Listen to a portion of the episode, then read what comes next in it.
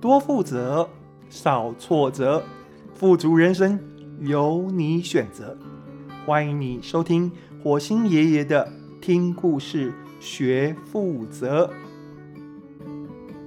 亲爱的朋友，你好，今天我要来跟你分享《X 经理人的奇幻管理学》第十七集《白雪公主》。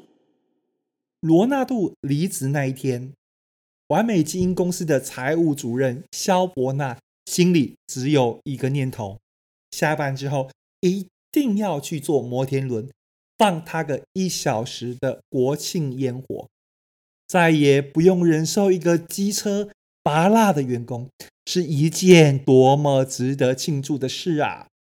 男儿有泪不轻弹，但是一想到跟罗纳度共事这一段期间经历的种种酸楚，萧伯纳忍不住流下悲苦的眼泪。很少人像萧伯纳这么倒霉，刚接主管就遇到天兵。罗纳度仗着自己资格老，又是某一位董事的人马，不仅不服从萧伯纳的领导，还经常扯他的后腿。会议上，当众跟他杠起来的次数，频繁的跟膀胱无力、三不五时就要跑厕所的欧吉桑一样，让萧伯纳一点颜面也没有。萧伯纳根本树立不了权威，他的权威脆弱的就像一只暴露在南台湾盛夏日正当中的红豆牛奶冰棒，没办法。罗纳度后台硬，萧伯纳只好忍下来。他每天祈祷罗纳度赶快离开，只差没有砸一个小娃娃，贴上罗纳度的名字，在他屁股上后扎小针。终于，上苍回应了萧伯纳卑微的祈求，罗纳度辞职了。他愿意走人，真是再好不过了。更棒的是，罗纳度一走，老板同意肖伯纳加两个新人，一定要找听话的人，最好是女生。要是不听话，试用期满就叫他们滚蛋。肖伯纳密集面试，他特别注意两个乖乖女，两个人刚从学校毕业。虽然没有经验，不能够立刻上手，但是态度还不错。另外一个女生有点像花木兰，个性外放，作风很强势。她的资历跟能力看起来都很好，一副要代父从军的样子。但是罗纳度给萧伯纳的阴影还在，男生强势就已经让人受不了了，女强人。想必更难招架，因此虽然花木兰条件好，萧伯纳并没有列入考虑。再说啊，一山不容二虎，一个团队里面有一个萧伯纳也就够了，不要再来一个萧杂某。奇怪的是，萧伯纳决定之后，内心不太平静。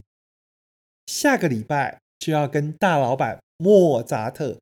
报告任用人选，他却有不太好的预感。他担心难搞的莫扎特会有不同的意见。萧伯纳很苦恼，他不知道该怎么办。每当他感到苦恼，他就去喝果汁。不要弄错，萧伯纳喝的可不是便利商店卖的瓶装果汁，或者普通咖啡馆。掺水过多的果汁，他喝的是一杯一千块的吴大妈算命果汁。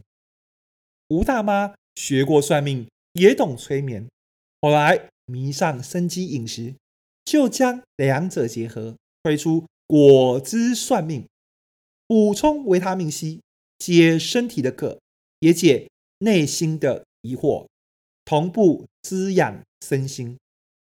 吴大妈的果汁算命很简单，首先，她让你从冷藏柜选出有机水果，告诉吴大妈你有什么问题。听完，她会把水果削皮、切丁，放进果汁机，加适量的水跟蜂蜜，调理出独一无二的算命果汁。喝完果汁之后，吴大妈会开始她的催眠分析。肖伯纳挑了四颗奇异果，他告诉吴大妈，他最近想用两个新人，不知道妥还是不妥。你只挑奇异果？吴大妈说：“感觉结果会很绿。”吴大妈打好果汁，萧伯纳接过去一口喝光。吴大妈让萧伯纳躺在按摩椅上。拿了一颗奇异果，在萧伯纳眼前晃了晃，让他进入睡眠状态。半睡半醒之间，萧伯纳看见自己漫步走着，穿过一团白雾。接着，他看见另外一个萧伯纳站在莫扎特面前，莫扎特正在教训他，是因为他找了。两个乖乖牌而大发雷霆！你白雪公主啊！莫扎特怒喊道：“我要你找人，你净找一些没本事的小矮人干什么？找他们来衬托你的美吗？你见不得下面的人比你强，比你厉害是吗？”你要不要买个魔镜回来，每天问自己是不是全天下最美的公主啊？你有病啊！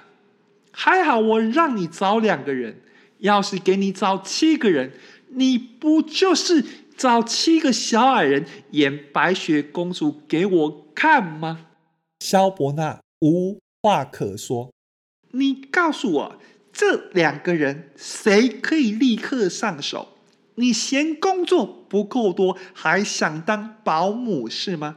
让你找人，你不找公主，给我找小矮人。哦，小矮人好对付是吗？我问你，公司要这么多小矮人干什么？你是白雪公主，就要找更多的公主，组织一个公主团队呀。公主难搞，我知道。但是那是你的功课，小矮人只能够在家烧饭、洗衣服，公主才能够出国参加选美比赛呀。七个小矮人加在一起还是七个小矮人，你要怎么样从小矮人里面选代表去参加环球小姐选美？你说啊，你说啊！莫扎特滔滔不绝。而且每说一句话，嘴巴就蹦出一个小矮人，小矮人一个接一个朝萧伯纳跑过来，而且还露出诡异的微笑，让人不寒而栗。萧伯纳吓得拔腿就跑，穿过重重迷雾，回到现实。怎么了？吴大妈问。你看见什么？脸色这么差。萧伯纳睁开眼睛，他吓出一身冷汗，惊魂未定地说：“大妈，对不起，我得先去给花木兰打个电话。”